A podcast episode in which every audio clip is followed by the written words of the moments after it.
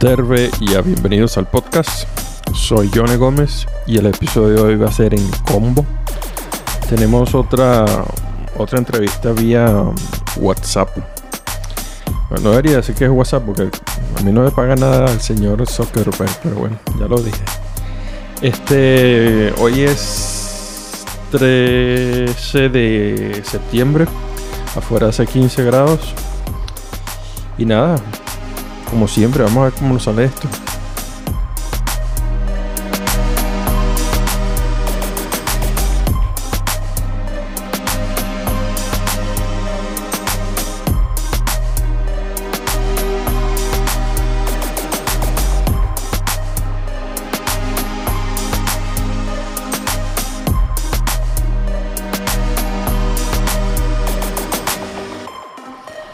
Hola Elías. ¿Qué Otra- tal? Otra vez por aquí.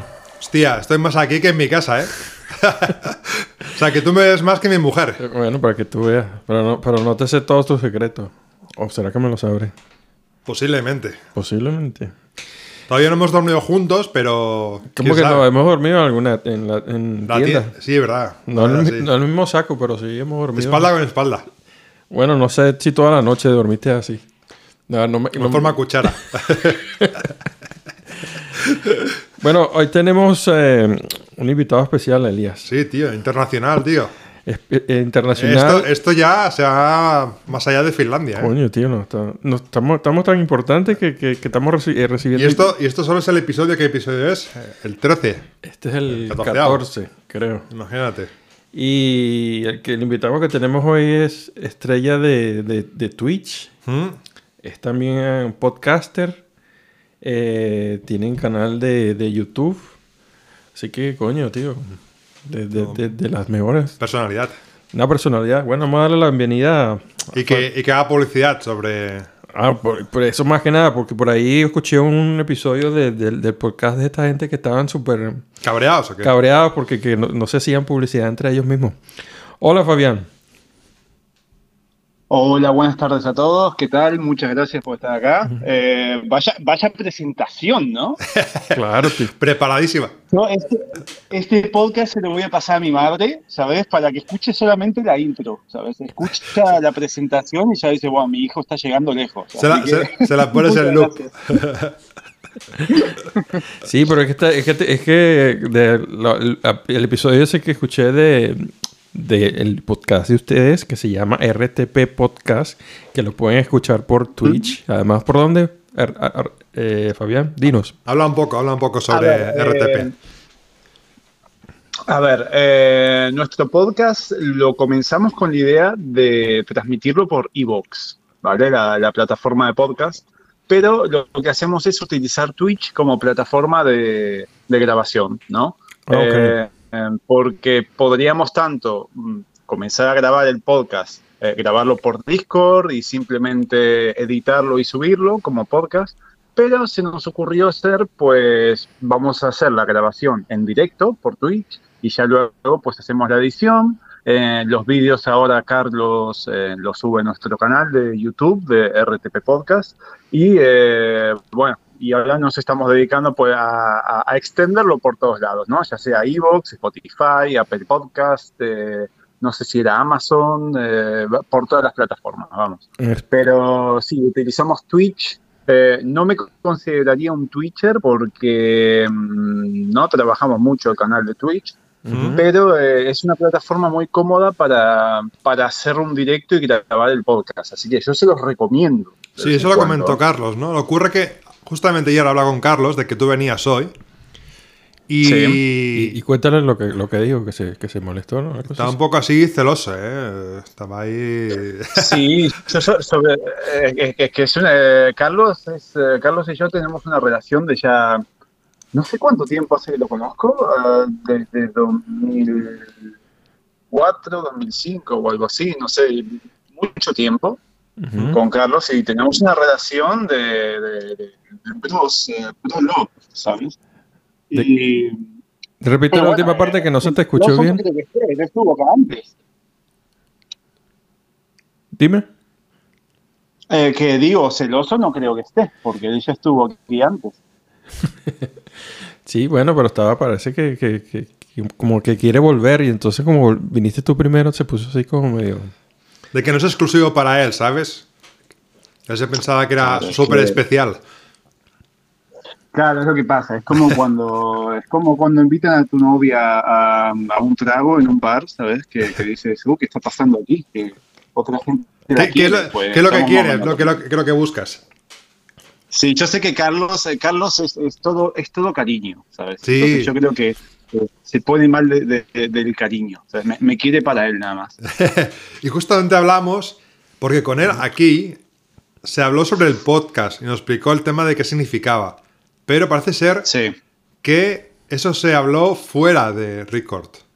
¿Ah, sí? Creo que sí, ¿no? Ah, vale, vale. O, o- es que no me acuerdo porque Hombre, yo, es que yo recuerdo en el, en- en el episodio que escuché de RTP que, que Fabián le decía que, que no había hablado. Por, coño, por- de- por eso, tío. Entonces, justamente ayer cuando, cuando hablaba con Carlos, me dice, tío, a ver si, a ver si el otro habla un poco de, hace publicidad o algo así. Digo, pero tú, en tu pod, o sea, en tu episodio, sí que hablaste, ¿no? Dice, no, pero no fue en directo, digamos, o Ah, grabado. Digo, ok. hostia.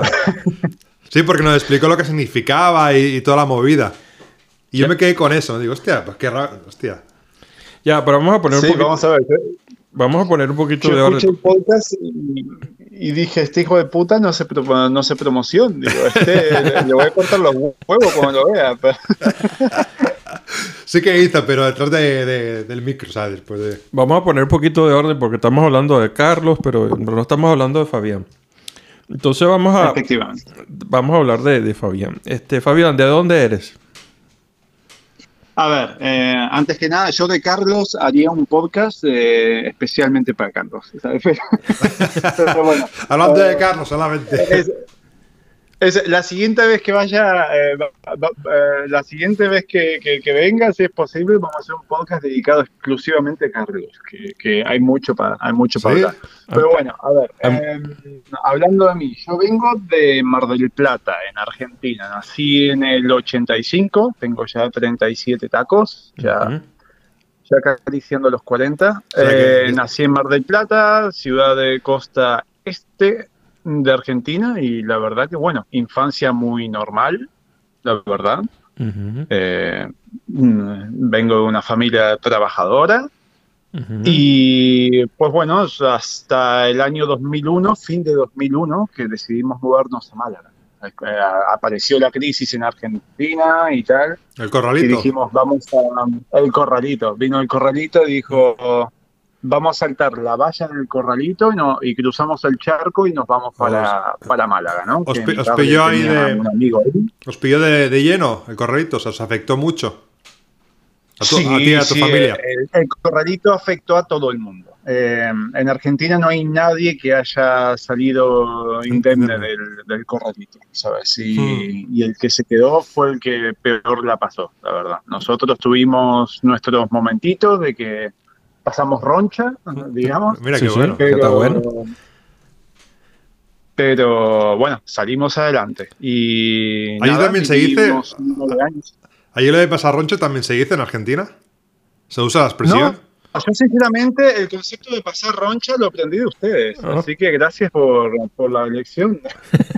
Sí, es una cosa de Venezuela, ¿no? De- Yo la he escuchado ahí, no sé si, si, si, si- si la usarán Yo algo o no. sinceramente jamás. eh, es más, cuando yo conocí el nombre del podcast, eh, Pasando Roncha, dije, qué bien, porque iba pasando roncha, es como... No sé qué significa, pero, pero suena bien. Digo, suena bien. pasar las Suena putas. familiar. pasar las putas. Entonces, entonces cuéntame, Fabián, tú, eh, tu familia, o sea, ¿cuál era ese grupo? ¿Eran tus padres, hermanos, hermanas? ¿Qué, qué, qué tipo de...? Eh, mi padre, mi madre, mi hermano y mi abuela en ese entonces, que ahora, bueno, eh, en paz descanse. Pero sí, eh, no, nos vinimos la familia, mi padre se vino unos meses antes, se fue para, para España para con- conseguir un trabajo, un piso para nosotros, para que no vaya el, el- la familia entera, ¿sabes? Mm. Para, para arriesgarlo todo, ¿no? Mejor que vaya uno, vea cómo está el terreno, Mm. una, vez- una vez que se encuentre las posibilidades de traer a la familia, tardó unos seis meses, pero bueno, aquí estamos todos en, en Europa, vamos. Tú tenías como unos 19 años, algo así, ¿no? Yo tenía eh, no, yo estuve a punto de... mm, Estaba a punto de cumplir 18 años. Ah. Fue- nosotros nos vinimos en diciembre de 2011 y mi cumpleaños es en enero. Así que me, me vine un mes y poco antes de cumplir 18. Ok, ok, ok. Entonces, ¿cómo? que me lo hizo muy fácil, vamos, por- porque al llegar a Europa, estar a cargo de mis padres, eh, siendo menor de edad, pues Mm. me ayudó, pues a la ciudadanía, lo- lo- los papeles enseguida me los dieron. o sea. O sea, tú, por ejemplo, el tema de, de cambiarte de país, de continente, a ti no, no te importaba, tú lo querías, ¿no? O sea, el tema de dejar tus amigos de allí y todo lo conocido de allí. A ver, eh, a mí sí que me importaba. ¿Qué es lo que pasa? Yo creo que a esa edad yo no era consciente de, de lo que estaba a punto de suceder. Yo estaba con, con- con la cabeza en otro lado. ¿sabes? Hmm. Yo estaba en la- con la cabeza en la adolescencia y tonterías. eh, y no era muy consciente de lo que estaba, de, de a dónde me iba. ¿sabes? Yo simplemente sabía que pues no iba a ver a mis amigos durante un, un largo tiempo, pero que iba a volver. Eh, a día de hoy no volví jamás. ¿No? No has vuelto más nunca. jamás volví a Argentina. De momento yo veo las noticias, no tengo ganas de volver. Pero ni de vacaciones. Ni de vacaciones ni, ni de obligación. Eh, ¿Tienes familia ya todavía? hermano, eh, sí, tengo, tengo tíos y tal, pero mm, yo no soy muy, muy cercano a ellos, sinceramente. Eh, estaba en contacto, en contacto con mis padres y tal, ¿Mm? pero yo no es algo que a mí me, me tire ir para allá, ¿sabes? Mm. ¿Tú te Así sientes- que yo la familia que necesito la tengo aquí en Europa, ¿sabes? Tengo a mi hermano aquí al lado que vive en Luxemburgo y tengo a mis padres que están en Málaga todavía. ¿Te Así que estamos cerca, nos vemos. te ha pasado esto de la identidad como, ¿qué te digo yo? Como argentino, tú has perdido esa eh, identidad de, de argentino, o sea, tú, porque eras, eras muy joven cuando te fuiste, te viniste a Europa, entonces Sí. esa identidad de argentino, ¿cómo te sientes tú? A ver, a mí sinceramente, eh, a mí me pregunta la gente, yo más allá de que llevo ya muchos años con la nacionalidad española, eh, eh, yo me considero argentino, por supuesto. Yo nací, me crié en Argentina Mm, y tengo, vamos, los recuerdos de mi infancia son, eh, son maravillosos. mm, Entonces, pues yo le tengo mucho cariño a mi país en ese, en ese sentido. mm. Ahora, mm, no me siento identificado con la idi- idiosincrasia argentina, no me siento identificado con la personalidad y el carácter argentino que, que- que veo, porque también estamos hablando de que más de la mitad de mi vida yo viví fuera de Argentina. Claro. Entonces, eh, yo escapé de la cultura argentina en el momento de, de mi crecimiento personal en el cual mm, más te afecta, ¿no? Eh, es decir, cuando estás comenzando la adultez es cuando uno empieza pues a desarrollarse como, perso- como persona y Y- entonces el no estar en el ambiente argentino pues eh, me ayudó mucho a, digamos, desintoxicarme, ¿no? De, de lo que es la, la cultura argentina. Y el tema de, de Málaga, de, de la mudanza a Málaga y comenzar ahí nueva vida, ¿hubo shock? ¿Algo así que, Hmm. te, que te sorprendió de la vida? Muchísimo, muchísimo, muchísimo shock eh, cultural, eh, muchísimo. Fue mucho cambio. y Estamos hablando de que Málaga hace 20 años ¿Mm? no es la Málaga que vemos hoy en día. Hoy en día uno viaja a Málaga, Málaga es preciosa. Para mí es, eh, sinceramente, Málaga es la ciudad más infravalorada de, ¿De España? de España como destino turístico. Eh, no por los españoles, porque el español ya sabe lo bonita que es Málaga, Ujú. tendré una idea, pero los extranjeros, yo aquí, mm, vamos, mm, apenas conozco gente de, de- de España y tal. Y la gente cuando va para España van a Madrid y Barcelona, ¿sabes? Como Sí, mucho ¿no? van a Canarias, a, Bale- a, a Baleares, y siempre dicen, "Ah, estoy sin ideas a dónde ir. Y le digo, pues, ¿ves a Málaga? Y digo, te vas a Málaga y vas a ver lo bien que te lo vas a pasar, porque para mí es la ciudad más bonita que pueda haber, vamos, en España. ¿Mm? Bueno, los, los finlandeses ¿Qué? saben porque muchos finlandeses van para allá. Yo tengo ganas de, muchísimas ganas, y creo que el año que viene haré una visita por, por Oulu. Eh, quiero pasar por Hel- Helsinki y Oulu, que, pues, quiero visitar a Carlos. Carlos viene ahora en noviembre ¿Mm? y le tengo que devolver el favor. Bienvenido. Tengo que devolver el favor y tengo que ir yo a visitar. Vamos. Bienvenido. ¿Tú has estado alguna vez por este lado de, de- de esta parte de Europa, por el norte de Europa? Bueno, yo viví cinco años en Noruega. Ah, coño, pero entonces ya, no, no los adelantemos. Sí, vamos, a caer. Sí, sí, sí, sí, sí, vamos, eh, pero bueno, eso ya es spoiler, ¿no? Eh, ya- Sí. ya lo cuento. Entonces estamos, ver, eh, no, estamos hablando de que... quedamos en Málaga. Sí, sí, ¿de qué año estamos hablando ahora más o menos? Que está, ya tú estás, estás en Málaga, esto es en el 2001, Uno, dicho, ¿no? ¿no? Por ahí, Por ahí. Sí, sí, diciembre de 2001. Así Ok. que confunde un poco las cosas, pero sí. Digamos a partir de 2002. Eh, yo viví en Málaga de 2002 a 2011. ok. Ahí fue obviamente donde conociste a Carlos. Claro, Carlos lo conocí yo eh, en el instituto. Mm, Eh, yo estaba haciendo la escuela nocturna. mm. en esa época en la que todavía se podía fumar en, en clase. Es decir, no, no en clase mientras el profesor explicaba, pero podías fumar en los pasillos del co- colegio. Coño. Hostia, pues en la no nocturna, ¿eh? estamos hablando. Ah, bueno, puede ser, porque- porque ya en Barcelona la verdad que, claro, yo- yo- somos de la misma edad, yo soy del 85 también, ¿no? Hmm. Y yo que yo recuerdo en Barcelona, eso de fumar en, en lo- en los breaks, la verdad que no, no, no recuerdo. Que... No, no, no. En, en- en Málaga me acuerdo que yo tampoco sabía nada. eh, yo era un nuevo, vamos. eh, yo llegué en diciembre de 2011 y creo para el siguiente curso pues empecé a, empecé a, a estudiar. Y sí, recuerdo que estaba en mi primer día de clases, no conocía a nadie, ¿sabes? Y de repente, pues nada, termina la primera clase, no me acuerdo qué era, creo que era lengua. Y se levanta todo el mundo y veo que algunos compañeros sacan un cigarrito y se lo encienden, ¿no? Adentro de la clase. Mm. Y el profesor le dijo, adentro de la clase no se puede fumar, tienen que salir al pasillo. Digo, ¡uh, vaya! Digo, ¿que ¿Se puede fumar aquí? Claro, y se podía fumar en la cafetería también. Digo, wow, no sabía que se podía fumar. Bueno, y yo, bueno, yo fumaba a escondidas de mis padres, pero digo, wow, qué bien. Saqué mi cigarrito, me salí a fumar y tal. Y así todos los días, creo que fue hasta el incluso fue el, creo que no sé si fue el último o penúltimo año antes de que quiten lo de fumar. Pero yo me acuerdo que un día eh, estaba yo fumando en el pasillo antes de que empiece la siguiente clase ¿Mm? y se me acerca un, un chaval muy raro, ¿no? Así medio punky, canijo, flaquísimo, un tipo, pero en los huesos estaba, ¿no? Igual que yo, yo era un, un palo vestido, ¿sabes? Y estaba yo ahí apoyado contra pared, fumando, esperando el siguiente, la siguiente clase, y nunca me voy a olvidar que me dice el chico este, perdona tío, ¿tienes nicotina? Y digo yo, nicotina. Digo, en mi vida me pidieron un cigarro así, nicotina. Y digo, sí, le doy así un cigarro y se me pone a hablar. Digo, bueno, me pongo a hablar con él.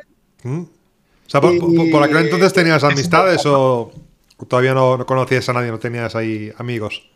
No, no, no, había hecho algunos amigos, así tan en, en clase, algunos compañeros, pero claro, cuesta un poco, ¿sabes? Mm. Y mm, claro, y después eh, al tiempo, pues coincidí varias veces, Carlos se hablaba con todo el mundo, con todas las clases. Él estaba en otra clase, pero eh, él se hablaba con todo el mundo. Y un día estábamos en la cafetería, comiendo, ahí en la cantina, tomando un café y tal, y se sienta Carlos al lado de mí. Y, y me dice, ¿de dónde eres? Digo, de Argentina. Y me dice, ah, yo estuve en Argentina. Digo, ¿estuviste en Argentina? ¿Qué? Yo lo miro y digo, este que va a estar en Argentina, este me está mintiendo, este me está fantaseando. Se ha fumado algo. Y digo, claro, digo, ah, sí, ¿en qué parte de Argentina estuviste? Y me dice, "Mm, en Buenos Aires. Digo, vale. Este, este me está contando una, este me está, vamos, vendiendo la moto. Resulta que sí, que sí estuvo, simplemente que era así. ¿Así? Sí, sí, sí. Sí que estuvo y todo, simplemente que, bueno, Carlos era- estaba así, loco. Y nada, eh, empezamos a quedar y así surgió la amistad. Y ese mismo año surgió el RTP, lo que llamamos hoy en día. Así, así de viejo es. ¿Y qué era, El RTP R- para entonces?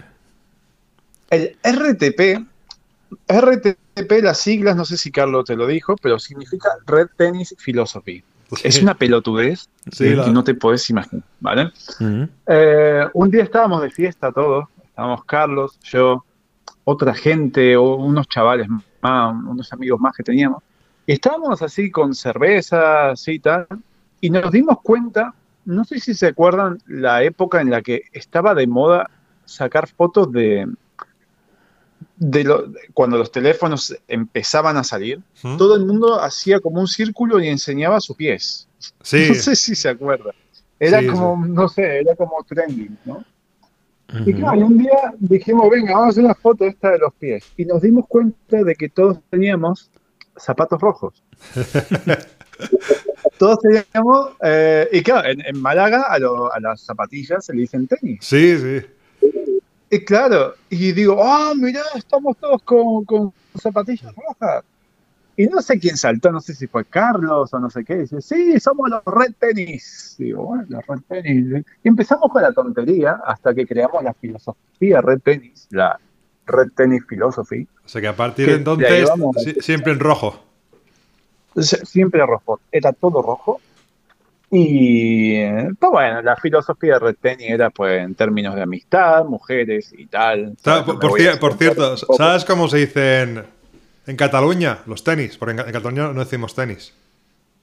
¿Cómo se le dice? Bambas, Ah, las bambas, ¿no? Sí, sí, Sí. sí, escuché la- las bambas. las bambas. Ahí en Argentina, que de zapatillas o bambas o cómo lo decís?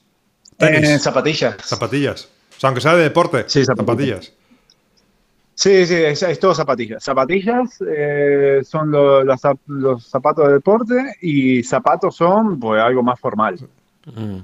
Que a mí eso lo de tenis después, bueno. me, me resulta como extraño, ¿no? Llamarle tenis a, a los zapat- zapatillas de deporte. Sí, ¿no? em, yo siempre me adapté muy rápido al tema de, de- del lenguaje, De la- al de la tema jerga. de- de- claro, la- de la jerga en sí, claro, efectivamente. Entonces, eh, O- yo en Málaga... o, por ejemplo, mm, Tú sabes que, que, bueno, mi, mi madre es de Málaga. Yo tengo medio familia malagueña. Vale, vale.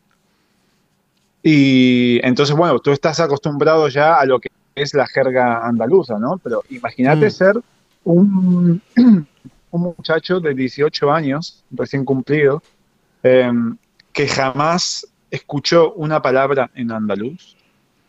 Y de repente, para mí mudarme a Málaga fue un shock cultural Ujú. eh, para empezar lo veía súper bonito, lo veía como... Me acuerdo haber ido al Plaza Mayor ahí en Málaga, para la gente de Mal, que no es de Málaga que, que- que está escuchando esto. Eh, el Plaza Mayor es un centro comercial muy grande, un área de, no sé, de recreo muy grande. Y claro, yo veía que en los baños públicos había pantallas de televisión, ¿no? En cada uno de, de- claro, de, de- de los meaderos, digamos, había una pantalla de televisión. Y para mí eso era el futuro, ¿sabes? Yo era Cyberpunk 2077, ¿sabes? Ujú. Y, y para mí España estaba avanzada tecnológica y socialmente, pero, eh, Años. pero 10 siglos por Sí. encima, sí, sí, sí. Vamos, un siglo por encima de Argentina. Entonces, el cambio cultural, cultural de, de Argentina a Málaga para mí fue, eh, digamos, un baño, un baño de conciencia, ¿no? un baño de realidad, de decir, wow, Argentina no es el mejor país que... ¿Mm? Mm, eso es lo que te, lo que te enseñan en Argentina desde pequeño, ¿no? Que, que es el mejor país del mundo. Somos lo- los estadounidenses de Sudamérica, ¿no? Sí. O sea, no, no, no, no- el mejor mejores. país de América, de sur, sino del mundo. Ya. Sí, sí, sí, sí. Era, pero vamos, va, eh, vos escuchás a cualquier argentino decís, "Ah, pero yo para acá, a cualquier país que vaya y todo es una mierda, todo es una cagada, todo en Argentina es todo mejor. Y siempre estuve muy en contra yo de, de todo eso. Mm. Yo iba muy orgulloso de Argentina, pero estaba muy orgulloso de mi país, pero claro, cuando veía que yo pasaba por las calles, todas las calles eran seguras, eh, Mm. em, el transporte funcionaba bien, eran autobuses nuevos, porque 20 años atrás, no sé cómo estarán ahora, pero los autobuses eran cafeteras rodantes, ¿sabes? Y, era, vamos, eh, era, yo nunca me voy a olvidar de estar esperando el autobús en Argentina Mm. y lo veo llegar desde el final de la calle así y lo veo, escucho pa, pu, pa. y, y me, y me empecé a reír porque que- es que se va a hacer mierda, no llega. Digo, Mm, es que no llega a la parada, ¿no? A, a- a recoger, es que no llega. Y claro, yo subí a los autobuses de Málaga y estaban todos limpios, muy modernos. Y la gente de Málaga no lo aprecia eso, el español no, No, no lo aprecia eso.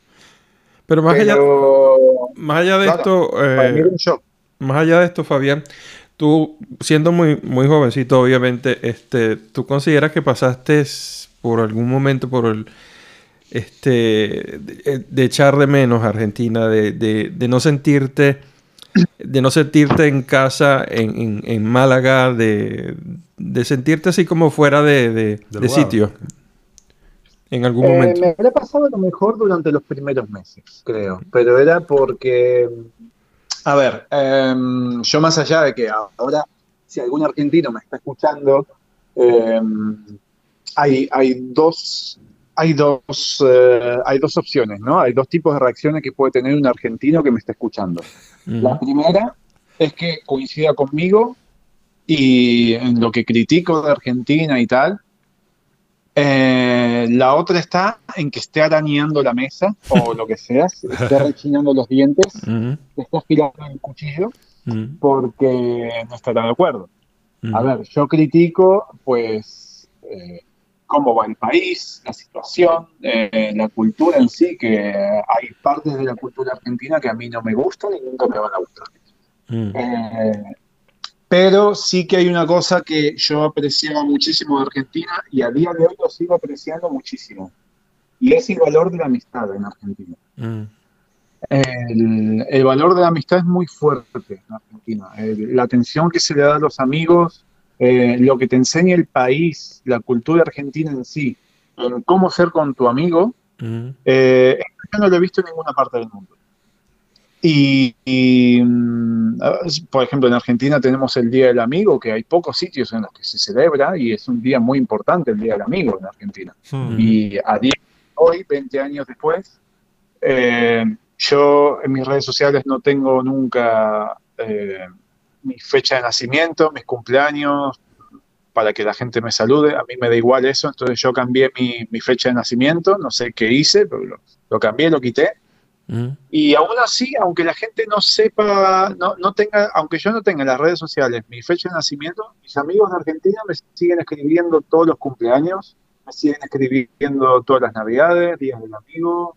eh, se ha perdido un poco el contacto, por supuesto, pero mm, siguen estando ahí. O sea, son gente que... No, sí que es cierto que el, Y que el eso sí tema, que se echaba de menos. que el tema así sudamericano, o sea, soy bastante cercano, no soy bastante eso, ¿no? Sí, sí, yo creo que, personas. mm, que es muy importante para el sudamericano tener la compañía en sí. Eh, lo veo más social, pero mm, también depende, no sé, yo creo que el, el español y el argentino tampoco son tan diferentes, ¿sabes? Yo los veo muy, muy comunes. Hmm. Eh, mm, vamos, mis mejores amigos son españoles, ¿sabes? Mi- mis mejores amigos de toda la vida, tanto Carlos, que, vamos, es, es hermano de Jack, ¿sabes? Madre- eh, hermano de otra madre. Ujú. Y puede pasar tiempo sin hablarnos y eso, pero estamos siempre ahí, siempre nos estamos preocupando uno por el otro. Entonces, ahí es cuando se ve que está la amistad, de verdad, Claro. ¿sabes? La- Eh, la yo, consecuencia. yo hoy en día... Sí, dime. La consecuencia, que es muy importante para la Sí. amistad. Efectivamente, yo a Carlos hoy en día lo tengo como un ejemplo a seguir, ¿sabes? De, de cómo ha crecido personalmente y profesionalmente Carlos, para mí yo lo tengo como, un ejemplo, de verdad, porque se lo ha currado muchísimo, Ujú. es una persona que eh, la otra vez yo estaba hablando con, con, con una amiga y, y me estaba diciendo, me dice, vos, me encanta cuando estás hablando de tu mejor amigo, dice, porque... eh, te brillan los ojos que estás súper orgulloso de él. Y digo, "Pues, por supuesto, digo que voy a estar orgulloso de él. Eh, eh, vamos, es que lo que ha crecido, lo que ha cambiado, se, se ve muchísimo y me encanta ver cómo una persona ha cambiado tanto para bien, ¿sabes? Sí, está bien. Y, mm, Entonces, bueno, volviendo al tema, que yo cambio mucho de tema. Pero a mí me tienen que poner un freno también. No, lo que, estaba, tiene lo que que- estaba pensando es que hay que, que- que también decir que a Carlos le huelen más los pies o que, o que se peda mucho o que cualquier cosa. Tampoco, Totalmente, tampoco, bueno, hay que, bueno, tampoco hay que el ponerlo como un ángel, ¿no? me- Sí, sí, sí, sí, sí. sí. O sea, Por- Porque, Carlos lo escuchará. eh, Carlos lo escuchará esto. O sea, que- Sí. Bueno, bueno, yo entonces creo que habrá cambiado. Vamos a entonces a, adelantar un poco el, porque se nos ha ido a la hora si nos quedamos en, en Málaga, ¿no? Sí, Entonces sí. vamos a adelantar un poco el tiempo hasta hasta que decides ir de, de- irte de Málaga y por qué y hacia dónde te vas. Sí. Eh, a ver, era año 2011, ¿vale? Eh, yo en ese momento estaba desempleado, eh, yo había trabajado cuatro años y medio o algo así. No sé si está ahí en, en Finlandia, la compañía está Mr. Minute, eh, de zapate- Era trabajo de reparación de calzado y No. duplicado de llaves, ¿no? No Bueno, son- no pues es una compañía, vamos, es una compañía europea, está internacional ahora. Eh, yo era zapatero y, vamos, du- duplicaba llaves, hacía grabados de placas y muchas cosas. Eh, pues bueno, vino la crisis en España, mm, vendieron las tiendas, dijeron, pues esta tienda o la compras o te vas. Digo, pues no tengo dinero para comprarla. Y me dicen, Mm. pues, eh, pues, A la calle. tu carta de despido, bla, bla, bla. Y me quedé unos meses em, sin trabajo ¿Llevabas tiempo trabajando ahí? hasta que... ¿Perdón? ¿Llevabas tiempo en ese, en ese sitio traba- trabajando allí? Sí, sí, eh, cua- cuatro años y medio más o menos. llevaba. Y casi cinco años. Y, y dije, bueno, pues para pasar el tiempo y tal, me acuerdo que me metí en un grupo de tándem de idiomas, ¿no? De, de intercambio de idiomas. Y ahí conocí un grupo de, de gente muy simpática. Yo empecé a practicar inglés, que yo tenía cero idea de inglés, aunque yo creía que tenía idea, no tenía ni idea. Suele pasar, ¿no? Sí, sí, sí, sí. A mí, primera vez que me, que me dijeron, eh, ¿qué nivel de inglés querés? Eh, digo, dame nivel medio. Me dice, no, no me preguntan, me dice, ¿qué nivel tienes? Y bueno, tendré un nivel medio, alto. Digo, "Pero No sabe qué, de qué me lo creía, pero, pero sí, sí, no, ya tengo medio alto. Digo, bueno. Y claro, me sentaron con una chica de Oklahoma. Coño. ¿vale? Y claro, te sienten y te dicen, bueno, dale ahí, habla. Y- Sí, silencio se hizo, ¿no? Me quedé en blanco, digo, pero Se qué- te por suerte estaba yo con mi hermano al lado y yo escuchaba a mi hermano hablar inglés, digo, guau, ¿cómo hablo inglés? Vamos. Y, y ahí empecé pues a hablar con gente, a defenderme eh, con el inglés y tal, a ir de fiestas y ahí conocí a mi exnovia, una chica de Suecia. ¿Mm? Eh, en mi vida había visto una sueca en persona, me, me volví loco. Una chica muy guapa, y todo, estaba guapísima. Digo, guau, pero ¿esto qué es? La conocí, me volví loco por ella. Ujú. Y ella estaba en intercambio en, en Málaga. Ujú. Y me dice, bueno, pues en dos meses me tengo que volver para, para Noruega, que su, su madre estaba viviendo en Noruega, en. Ujú. Y le digo, vale, digo, uy, qué, qué mierda, porque me gusta mucho esta chica. Y me dice, ¿quieres venir conmigo? Coño. Digo, Hostia. ¿Pero cu- cuánto tiempo llevabais Es que- ahí saliendo o, o- o conociéndoos? que llevábamos, llevábamos un, mes y medio. Coño, y, ya después me ya te invitaba para la casa, coño. Y claro, es que so- somos muy pasionales. Coño, eso es lo que iba a decir, Fabián. No, pero bueno, por ejemplo, aquí, los, aquí los finlandeses también, tío. Aquí los finlandeses comienzan a salir y a lo mejor en dos meses ya se marchan a vivir juntos, tío. Y al año a lo Coño, pero de traértelo de, de, de afuera. Sí, no, pero qu- quiero decir que en el tema de, de- de los escandinavos a lo mejor son como más lanzados, ¿no? Mm. Porque, bueno, en España, por ejemplo, se sabe que, que la, la gente puede estar saliendo como pareja Claro. y pueden estar como 10 años y cada uno vive con sus padres, ¿sabes? Sí, lo que también que te puede Claro. pasar es que te dejan tirado en la calle, en el, en el otro Sí. país. ¿no? No, pero te digo, para mí eso fue un, un cambio, ¿sabes? Porque dije, a ver, yo estaba sin trabajo, eh, no tenía mucha idea sobre qué es lo que quería hacer. ¿Mm? Y un día estaba hablando con mis padres y se los comenté.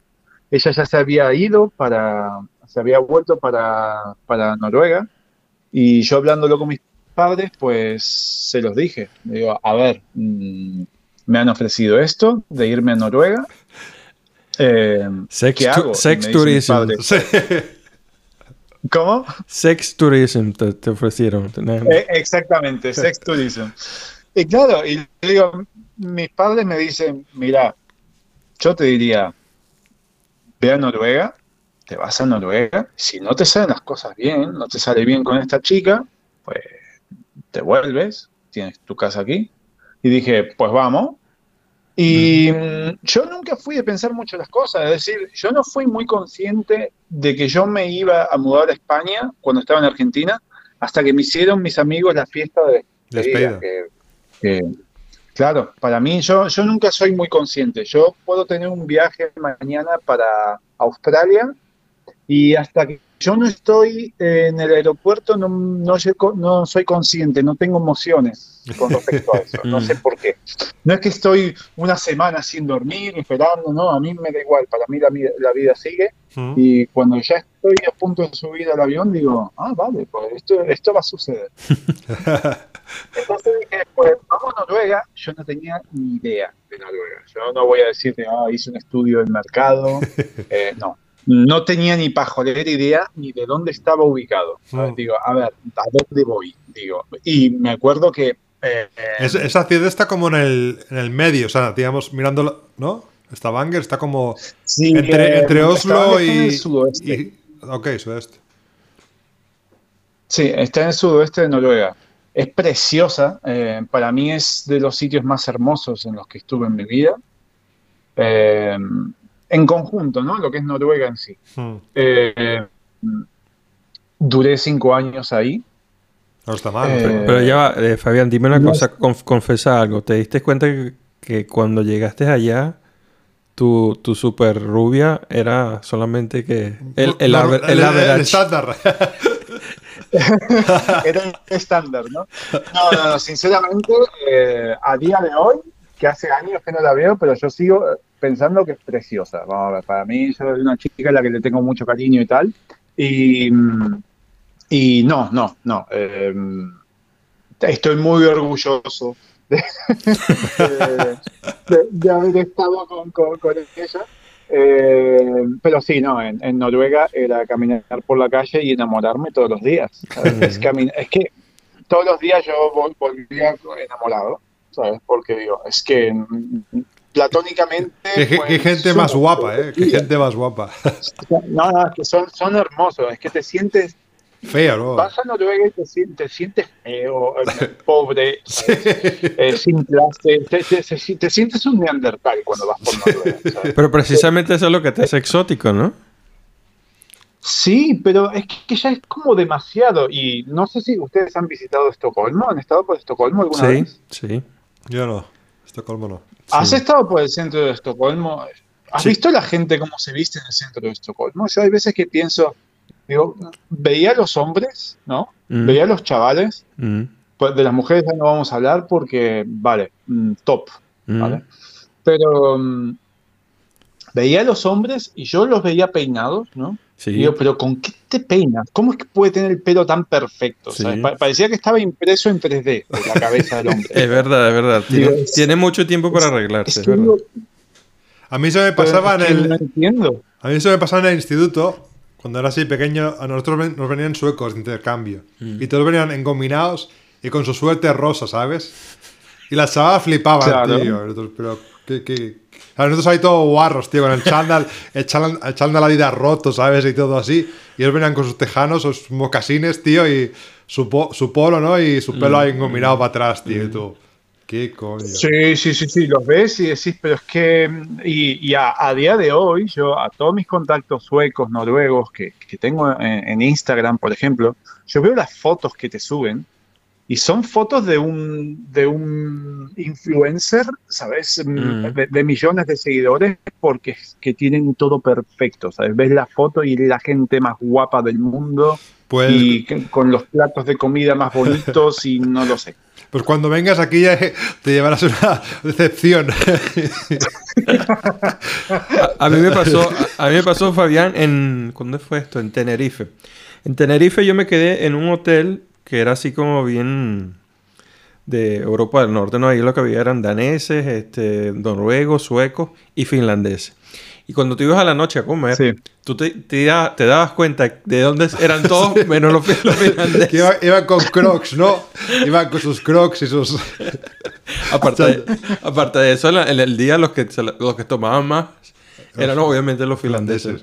Entonces, sí, aquí no te voy a... Aquí, bueno, en Helsinki sí, sí se ve bastante ese glamour. Puede ser. En el Pero, centro, sí. pero aquí no, lo- no, aquí no, no son muy glamurosos. Entonces, ¿cuánto, Bueno, tiempo, eh, ¿cuánto tiempo estuviste bueno, ahí? En, en Noruega yo estuve cinco años. Coño. Estuve cinco años, aprendí el idioma, mejoré mi inglés mucho Habla- mejor. habla- Ahora se me está yendo el idioma. Habla, pero aprendiste así fluidamente noruego.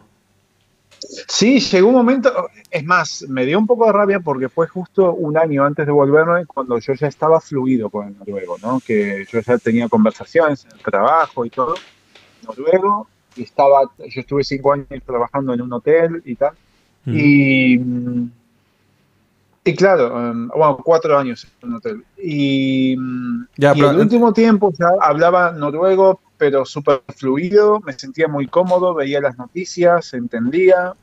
eh, había alguna palabra que a lo mejor no, no pillaba bien, pero tenía un buen nivel de noruego. Pero cuando, Y- cuando tú llegaste ahí, obviamente, ya, porque es que no, no, no- nos soltamos un- como dos capítulos de esta historia.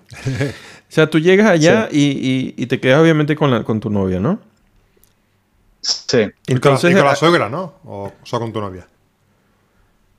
Eh, no, eh, por suerte mi suegra en ese Aparte. entonces eh, estaba en pareja con un, con un con un argentino. entrenador de, de balonmano que, vamos, entrenador que sacó a Suecia campeona ¿no? de, bal- de- de- de balonmano en un mundial.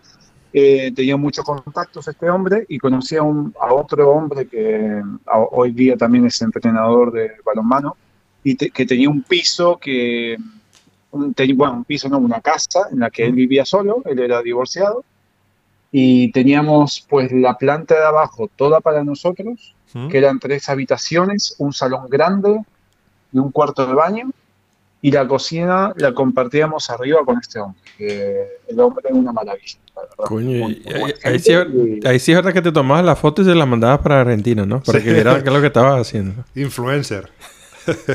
Claro, ahí, vamos, Influencer influencer total.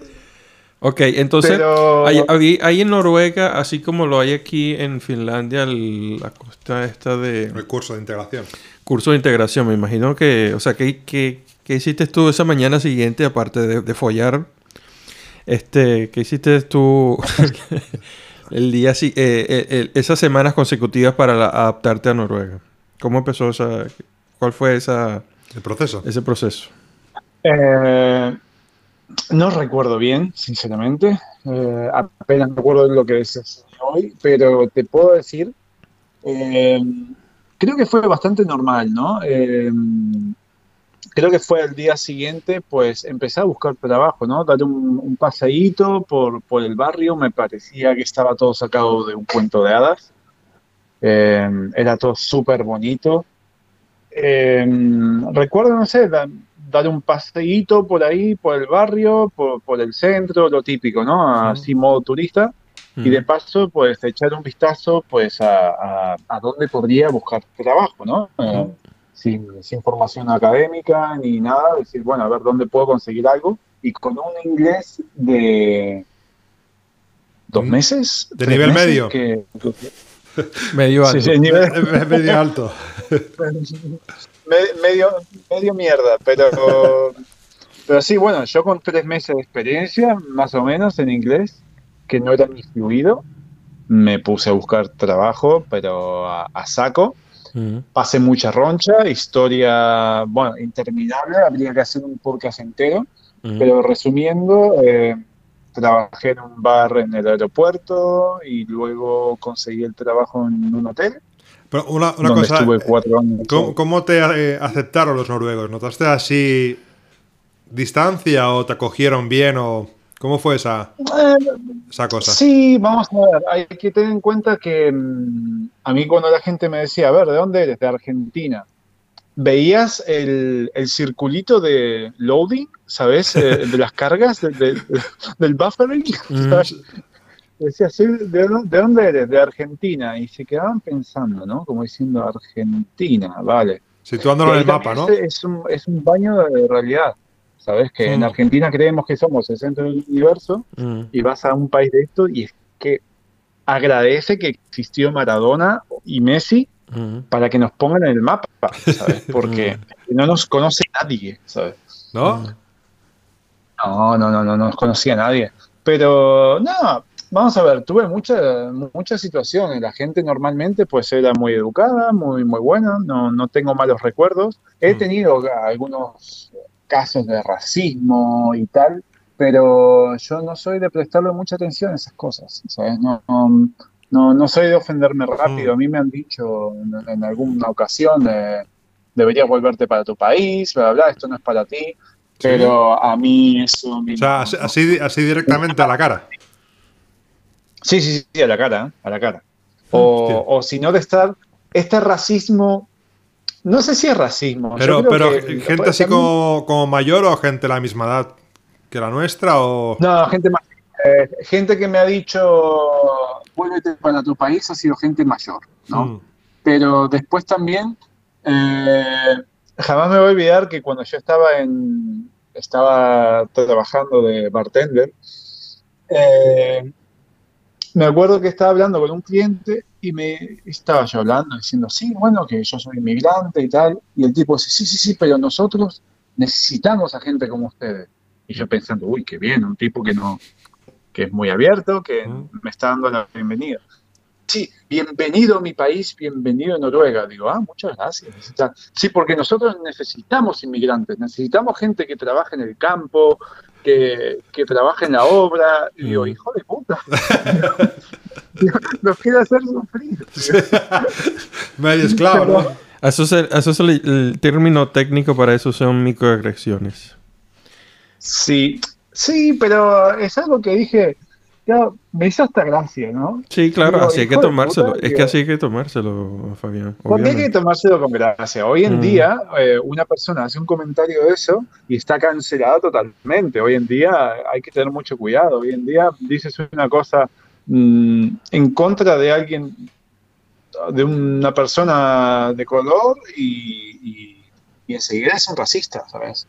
Ves a, un, ves a un negro pegarle a un perro en la calle y le dice, escúchame, tío, deja de pegarle al perro. Y dice, mira el racista este, Mm. Mm. regañando al, al pobre hombre, ¿no? Mm. Y es como, hoy en día ser eh, un hombre blanco heterosexual es peligroso, ¿sabes? Pero mm, nunca me sentí, volviendo al tema, no, nunca me sentí discriminado, para nada. Sí que he visto mucho estatus, eh, es decir, el noruego no sé si lo consideraría racista, pero sí clasista de alguna manera, ¿no? Por Sí, ejemplo, te- todo te- lo que te miran mucho ahí por- de- Dime. Por ejemplo, aquí finlandés es bastante. O sea, aquí puede haber un poco de clas. No sé, hay clasismo aquí, porque aquí también van mucho su bola, ¿no? no Yo no diría que el clasismo aquí No. existe, Elías, para nada. Clasismo existe, por ejemplo, en Sudamérica, el clasismo existe muchísimo. Sí, no, pero- Sí, bueno, aquí, aquí a lo mejor la gente no, no te mira cómo vistes o, o qué coche llevas y, y a partir de ahí te juzgan. Bueno, No. no, que no creo que, que aquí suceda. Es que sinceramente la gente que se fija más en los coches, la gente que se fija más en lo que tengas, eh, de cómo vas vestido y tal, son los más muertos de hambre en realidad. Eh, Mm. Sinceramente. Eh, una persona que lo tiene todo solucionado, una persona con clase, una clase económica alta y tal, eh, no te va, no te va a estar juzgando por lo que lleves puesto. Una persona bien educada nunca, nunca juzga a otra persona por lo que lleve puesto ni lo Mm. que tenga, sino Mm. que es que es así, al fin y al cabo, eh, es cuestión de tener dos dedos, do- dos dedos de frente y, y ya está. ¿sabes?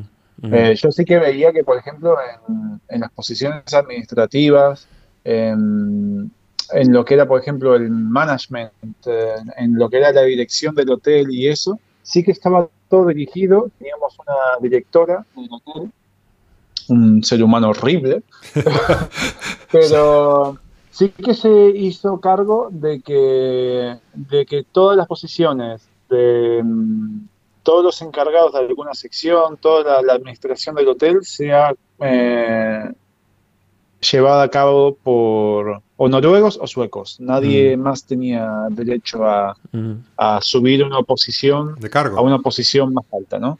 A un cargo más alto, exactamente. Los cargos más altos eran todos, pues, noruegos, suecos. Después te dabas cuenta de, por ejemplo, de que había clases. Aunque, perdón, aunque, el sueco tuviera el mismo nivel de, de noruego que tú, que tú.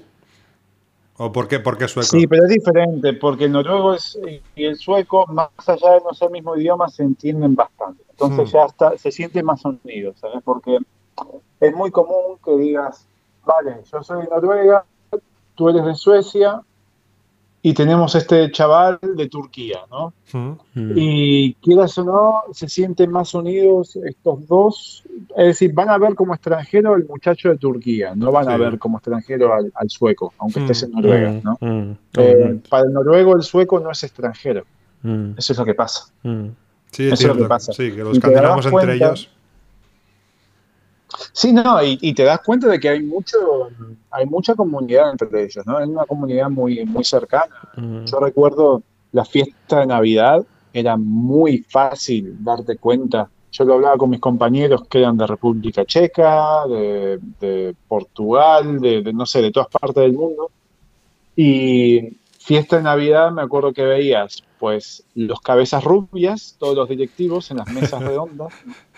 Y después los negritos estábamos, estábamos dispersos por todos lados, ¿no? Mm. Pero después, claro, yo me acuerdo que un día me puse a mirar y dije, mira, todos los directivos son todos cabezas rubias. Había mm. una cabeza negra, pero era porque era teñida, ¿sabes? Pero es que era rubia. Eh, son todos rubios, mm. ¿sabes? Entonces yo digo, vale, aquí está ahí es cuando me di cuenta, ¿no? Yo estaba desde mi mesa mirando a la directora y a todos sus súbditos, digamos. Y mm, fue la última cena de Navidad que yo estuve en el hotel que dije, acá yo no tengo mucho que, hacer. Y ahí acá ah. yo siempre voy a hacer... Ahí es donde decides de, de, volverte a, Málaga. Em, no decía yo de volverme a Málaga. Eh, yo ya había pensado bastante, estaba cavilando la, la, oportunidad de venirme para Luxemburgo, ¿no? Ah, ok, tú, tú te... Ya, entonces, ¿qué, entendí mal? Yo pensaba que tú te habías ido de Noruega para Málaga. ¿O tú no, te no, no, no, Yo fui de, de, de, Argentina a Málaga, de Málaga a Noruega y de Noruega para, para donde estoy ahora, que es Bélgica barra Luxemburgo, ¿no? Porque eh, yo vivo en un pueblo que está pegado a la frontera de Luxemburgo. Pero, entonces cómo se te dio esa oportunidad? Eh, eh, sinceramente, mm, estaba ya muy cansado. Noruega es un país precioso, la naturaleza te enamora, no me importaba el clima frío, no, tampoco hacía tanto frío ahí. y me enamoré del país, me enamoré de la naturaleza pero también eh, yo pensaba en las oportunidades, ¿no? Pensaba en la oportunidad pues de ver a mi familia, que si quería ver a mi hermano no podía ver a mis padres y mm, viceversa, ¿no? Mm, mm. Em, viajar a Noruega para ir a visitarme era carísimo y creo que hoy en día sigue siendo carísimo. Em, no estaba en una buena situación, ¿sabes? Profesional, em, romántica, no, no, iban las cosas muy bien. Hasta que un día me cansé en el trabajo, no me acuerdo por qué, estaba ya harto. Hasta los huevos. Y llego a casa y se lo digo a, a mi exnovia, le digo, nos vamos de acá. yo ya no aguanto más. Mm. Y hablé con mi hermano, me dijo, bueno, él llevaba tiempo ya en Luxemburgo. Eh, yo ya había visitado un par de veces en Luxemburgo, había mirado un poco cómo eran las cosas, me había gustado muchísimo. Y digo, pues vamos a, vamos a intentarlo en Luxemburgo. Y nada, de Noruega me fui a Málaga un mes, ¿sabes? En un momento de transición, de mudanza. Y después eh, de ahí, pues vinimos para aquí, para para Luxemburgo. Luxemburgo. Vamos, eh, al mes, Con tu novia. con mi novia. sí. Y esa novia era la misma que- te había llevado para allá. O esta era otra. Exactamente, fue ella, ella me llevó para, para Noruega y yo me la traje para acá. Ah, ok. ok. Eh, de acá, bueno, patada en el culo. eh, no, no, no, no fue así. Eh, eh, no, pero bueno, lo típico, ¿no? Eh, los primeros meses y tal, después las cosas no funcionaban y Mm. tal, y pues bueno, nos terminamos separando. Mm. Eh, y bueno, y aquí llevo yo ya casi seis años, ¿no? Eh, aquí, aquí por Luxemburgo. Yo tengo mi piso aquí en, Bélgica. alquilo aquí en, en Arlon, en Bélgica, pero yo trabajo en Luxemburgo, así que yo todos los días cruzo la frontera, que parece algo maravilloso, pero es tomarte un tren y en 20 Hmm. minutos estás ahí. Ahí en Pero- Vaduz.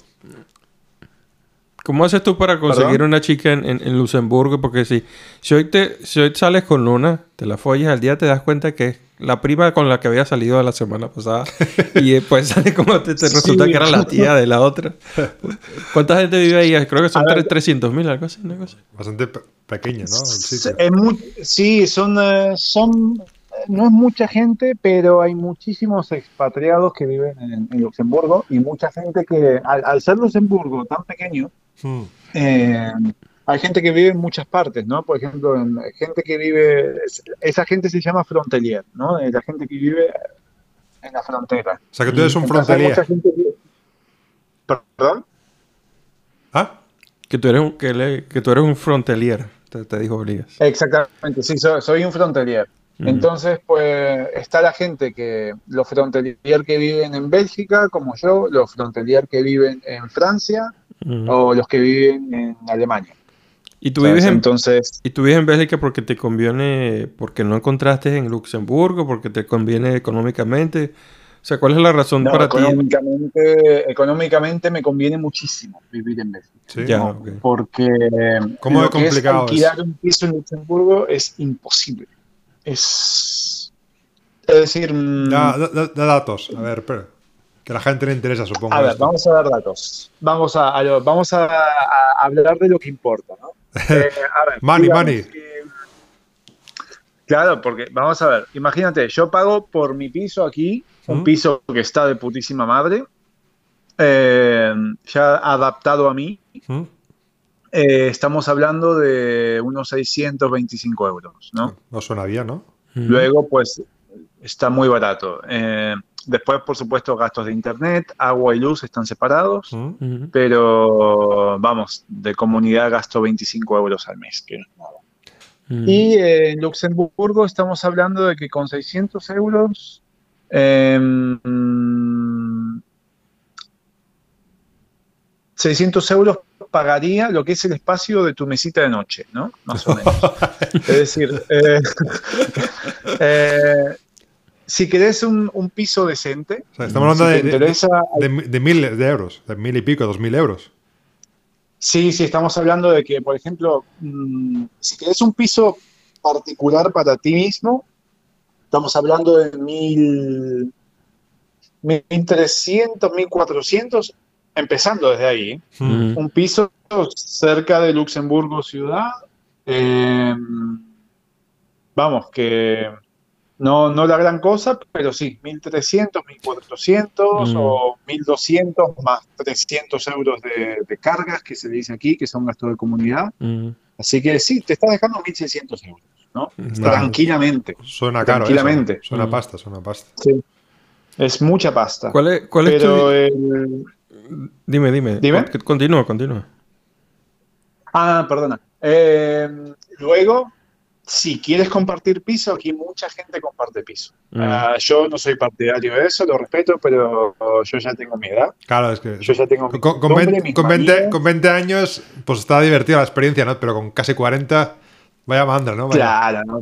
Con ¿Eh? 20 años, pues cuan- cuanta más gente viva, mejor, más gente pasa por ahí, más, más oportunidad de, de- de ponerla, de lo que sea, porque dice, pues puta madre, eh, que, que Mm. viva la fiesta. Mm. Ya con- cuando pasas los 30, sobre todo, mi carácter en sí eh, yo soy una persona muy solitaria. Ok. ¿sabes? Y siempre, pues, o se me critica o no se me entiende. ¿sabes? Entonces, yo, yo tengo mis costumbres, yo tengo, a mí me gusta estar solo, a mí no me Mm. gusta que me toquen las pelotas. Mm, Entonces, eh, claro, entonces yo estoy bien solo. Entonces yo para vivir, eh, para pagar no. mil, mil euros por una habitación en un piso en el que viven otras siete personas, mm, que, que puede pasar, eh, pues prefiero mm, vivir un poco más lejos, pero pagar un poco menos y estar solo, ¿sabes? Porque el piso en el que estoy yo ahora mismo viviendo, en Luxemburgo, estaría a unos 2.000 euros. mm. Imagínate. ¿Qué- qué- con qué- o menos. ¿Cuál es el idioma tuyo? Porque en Luxemburgo se habla mucho de idioma y... en ¿cuál, es, ¿Cuál es el idioma tuyo de trabajo y de todas estas cosas? A ver, eh, en el trabajo hablo francés. Con la mayoría de los clientes.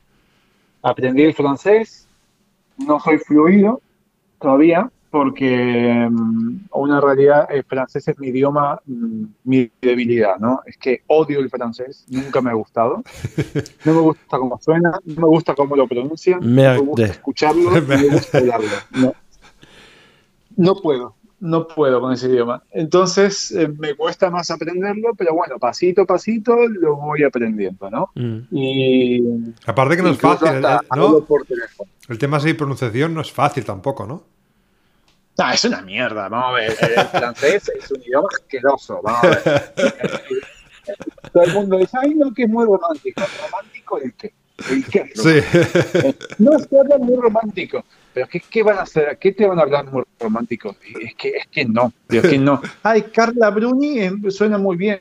Carla Bruni es italiano, no sé dónde coño es. Digo, y- pero nadie te va a hablar como, como Carla Bruni, ni como un Casanova, ni como un, lo que sea. ¿sabes?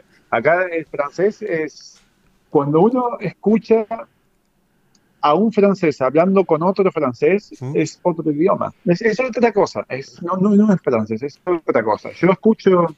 eh, yo escucho a mi jefe hablar a mis compañeros. Y yo digo, ¿cómo coño se entienden? Digo, ¿cómo, cómo? Eh, el año pasado, para la cena de Navidad, estaba haciendo un, de un discurso el jefe, ¿no? Digamos, de un, estábamos sentados en una mesa y pues se puso a hablar, ¿no? De cómo iba el año, así tal. Y, y yo no casaba ni una, pero ni una, ni una. ¿No? Y, y- pero bueno, con, con el tiempo se va aprendiendo. Yo ahora estoy en el proceso de que, bueno, yo me puedo comunicar, puedo hablar bien y tal, ¿Mm? pero yo en mi trabajo anterior yo no necesitaba francés, hablaba mucho inglés. Y yo ahora con mis compañeros hablo inglés, con mi jefe hablo francés, con algunos otros compañeros hablo francés, pero la mayor parte del tiempo con mi compañero con el que está el codo a codo hablamos en inglés. En inglés. Ya. Así que es, es un alivio. Y Vamos. obviamente en la parte de Bélgica también usa, usa francés. Sí, bueno, aquí en Bélgica mm, me sorprende también porque al ser una ciudad, una ciudad de frontalier, que es, es una ciudad que, que hay muchos extranjeros que trabajan en Luxemburgo y, y- y no hablan francés, porque en, en muchas empresas pues requiere inglés y ya está. ¿Mm? Mm. Y, y, por ejemplo, aquí vas al departamento de inmigración y no saben hablar inglés. Que me quedé loquísimo. Extraño, ¿no? Que no- Pero con tanto, sí, sí, sí, extranje- sí. con- con tanto extranjero allí viviendo. Claro, sí, sí, sí, pero no, es que es así. Bélgica es un mundo aparte, ¿no? ¿Mm? Eh, eh, Luxemburgo es una maravilla, es mucho lujo, está muy, muy bonito, pero cuando pasas la frontera a Bélgica ya te das cuenta de que mm, son dos sociedades bastante diferentes. Dos sociedades, dos culturas muy ¿Y distintas. tú tienes a, La veo Bélgica tú tienes a tu hermano viviendo en Luxemburgo? ¿O tienes también en en Bélgica? Luxemburgo, sí. Sí, sí, mi, mi hermano está en Luxemburgo, él ahí ya se queda. ¿Mm?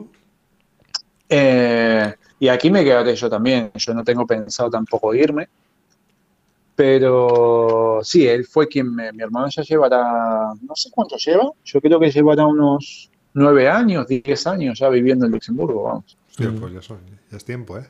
Sí, sí, sí. sí, Ya, ya, ya es tiempo, vamos. Mira, y una Pero, cosa, Bueno, aquí, un- disculpa que te, que te interrumpa, Fabián, pasa No, que ya, ya estamos llegando a la hora y quiero, quiero, quiero empezar como con, quiero terminar este, eh, este, este, este capítulo, porque esto hay que continuarlo. Te estoy invitando para otro, para, para la sucesión de, de esto, desde ahora, Fabián. sería un placer. Hay mucho de que. Por eso, porque es que, como ya le he dicho, como digo en todos los episodios, esto intento lo más posible que, que se quede por una hora, porque entonces se- se- es difícil que el, el- el que esté escuchando, que retener, retener la, la atención cuando ya pasa la hora. Pero entonces quiero, quiero terminar como, como en lo que empezamos, ¿no? Que es RTP, para, para terminar lo de la publicidad. ¿Cómo, cómo, cómo llegan a la, a la- después de todos estos años, tú estás viviendo en, en- en Luxemburgo y, y Carlos está viviendo aquí en, Finlandia, ¿cómo, cómo nace la idea de- del- podcast? A ver, eh, lleva, estábamos con Carlos en un grupo que teníamos en común, un grupo de WhatsApp con otros amigos y tal. Y mm, yo en Noruega me acuerdo que me enamoré del podcast, sí, del concepto del podcast, me encantaba. Yo empecé escuchando a Alberto Romero y Buenafuente, ¿sabes? Escuchaba el Nadie Sabe Nada, nada desde la primera temporada. Eh, no sé, escuchaba un, era comer podcast, ¿sabes? Era comer, vivir podcast. Y a mí me encantaba el concepto del podcast. Pero claro, siempre quise hacer uno, pero digo, es que solo no sé con quién, ¿sabes? Y un día Carlos comentó en el grupo de que a él le encantaría hacer un podcast, ¿no? Yo tenía pensado, yo ya estaba apuntando pues para ir a YouTube, hice mis pruebas y tal, pero no estaba muy convencido. Y digo, mm, me parece excelente la idea de un podcast. Es más, eh, con Carlos viajamos juntos a Riga, la capital de Letonia, viajamos para grabar lo que sería el primer piloto de, de RTP Podcast. ¿Mm? Eh, viajamos los dos porque me dice, me dice un día Carlos, a ver, eh, yo desde Oulu, eh, lo más cercano que tengo es Riga, ¿no? Lo, lo más fácil para ir. Y digo, pues vamos a Riga. Nos vimos ahí en Riga, hicimos un par de, de pruebas, así y tal. No quedó muy bien, no nos quedamos muy ¿Qué, qué ten- qué tenéis de, porque- qué tenéis de equipo? ¿Qué lleváis ahí para grabar? ¿Qué tipo de...? Eh, yo llevé mi Blue Snowball, eh, el micrófono mío. Carlos se llevó su, su portátil. Y, y ahí está. Yo ya me había comprado el micrófono para, para el canal de YouTube que, que- que me quería hacer y tal. eh, que sigue en proyecto a lo mejor algún día. Pero bueno, hay que encontrar el, hay que encontrar el tiempo. Pero sí que, que me gustó mucho el tema de crear contenido con mi amigo. ¿no? Mm. Yo decía, "Oh, esto, esto tiene muy buena pinta, ¿no? Más allá de que funcione bien o mal, Mm. Eh, Al final me es gusta. pasar el rato también, ¿no? Sí, es más, más que nada para pasar el rato. A mí me gusta también. Vamos a ver, no tenemos ánimo de lucro ni tenemos ánimo de, de- de romperla tampoco, ¿no? Lo, lo que somos es, eh, somos dos amigos que se juntan una vez a la semana, escogemos un tema Mm. y hablamos, ¿sabes? A quien le guste escucharlo, bienvenido sea. Al que Mm. no, pues bienvenido sea también, ¿sabes? Ahí está la Entonces no puerta. tenemos... Claro, eso no, no es un trabajo, ¿no? Mm, sí. Eh, yo creo que, bueno, también para, para hacer contenido bien hay que tomárselo un poco como un trabajo. Pero, mm, claro, decidimos empezar con, con el podcast, conocimos el tema de Twitch, dijimos a ver qué tal, si empezamos a grabar ahí. ¿Mm? eh, y empezamos, ¿sabes? Eh, Haciendo primeros programas malísimos, ¿sabes? Primeros programas en los que estábamos nerviosos, no sabíamos cómo hablar, eh, no sabíamos cómo expresar cosas, cómo comunicar con la gente. ¿Mm? No, mm, vamos, de, de empezar a hacer el podcast y de repente a, mí, a los 45 minutos decir, ay mierda, que me olvidé de, de empezar a grabar. De poner a emitir, ¿no? Aquí. y, y me, y me sigue pasando. ¿eh? Yo Mm. creo que el, el último podcast que grabamos Coño, a ver, me salvó la a ver, coño, a mí, a mí me acaba de pasar. Sí, ¿no? Oye, No, pero, te digo que, que pasa muchísimo. sí, bueno, ah, yo voy a tocar madera porque no me ha tocado hasta ahora. No, pasa muchísimo. Te pasará Eh, por eso también usamos muchísimo Twitch, porque lo bueno de Twitch es que si se te olvida, Mm, lo bueno que tienes eh, lo que es el podcast entero eh, durante dos semanas. Ahí, ¿sabes? A las dos semanas te borra, pero claro, si se te olvida grabarlo, mm. tenés esa bala en la recámara. Sí, ese ¿sabes? Que backup. decís, vale, pues no puedo descargar el vídeo de Twitch, pero con el OBS me lo grabo, ¿sabes? Claro. Y se escucha decente.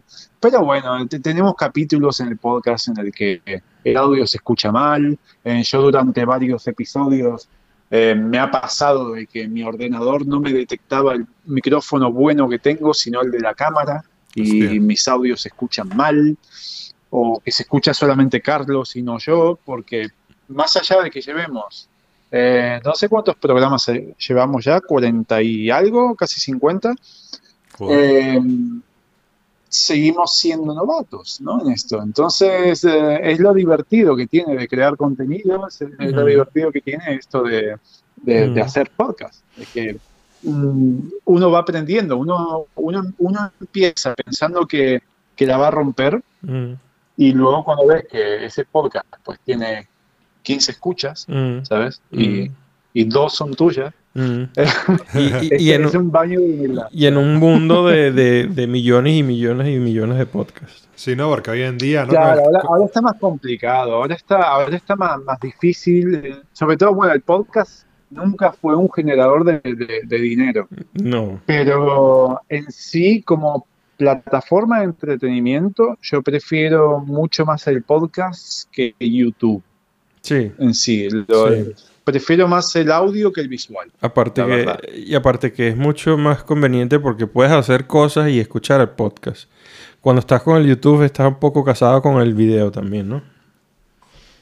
Sí, eh, bueno, yo soy de, de- de los pocos que han pagado el, el premium. el, el YouTube, el Premium. Eh, entonces, yo YouTube lo uso mucho como un podcast, ¿no? Y es más, yo pongo vídeos de otros podcasts, eh, escucho mucho, no sé, el Wild Project, este Sí. que es el más famoso, pero que me gusta escucharlo de vez en cuando, la verdad que hace muy buen, muy buen contenido.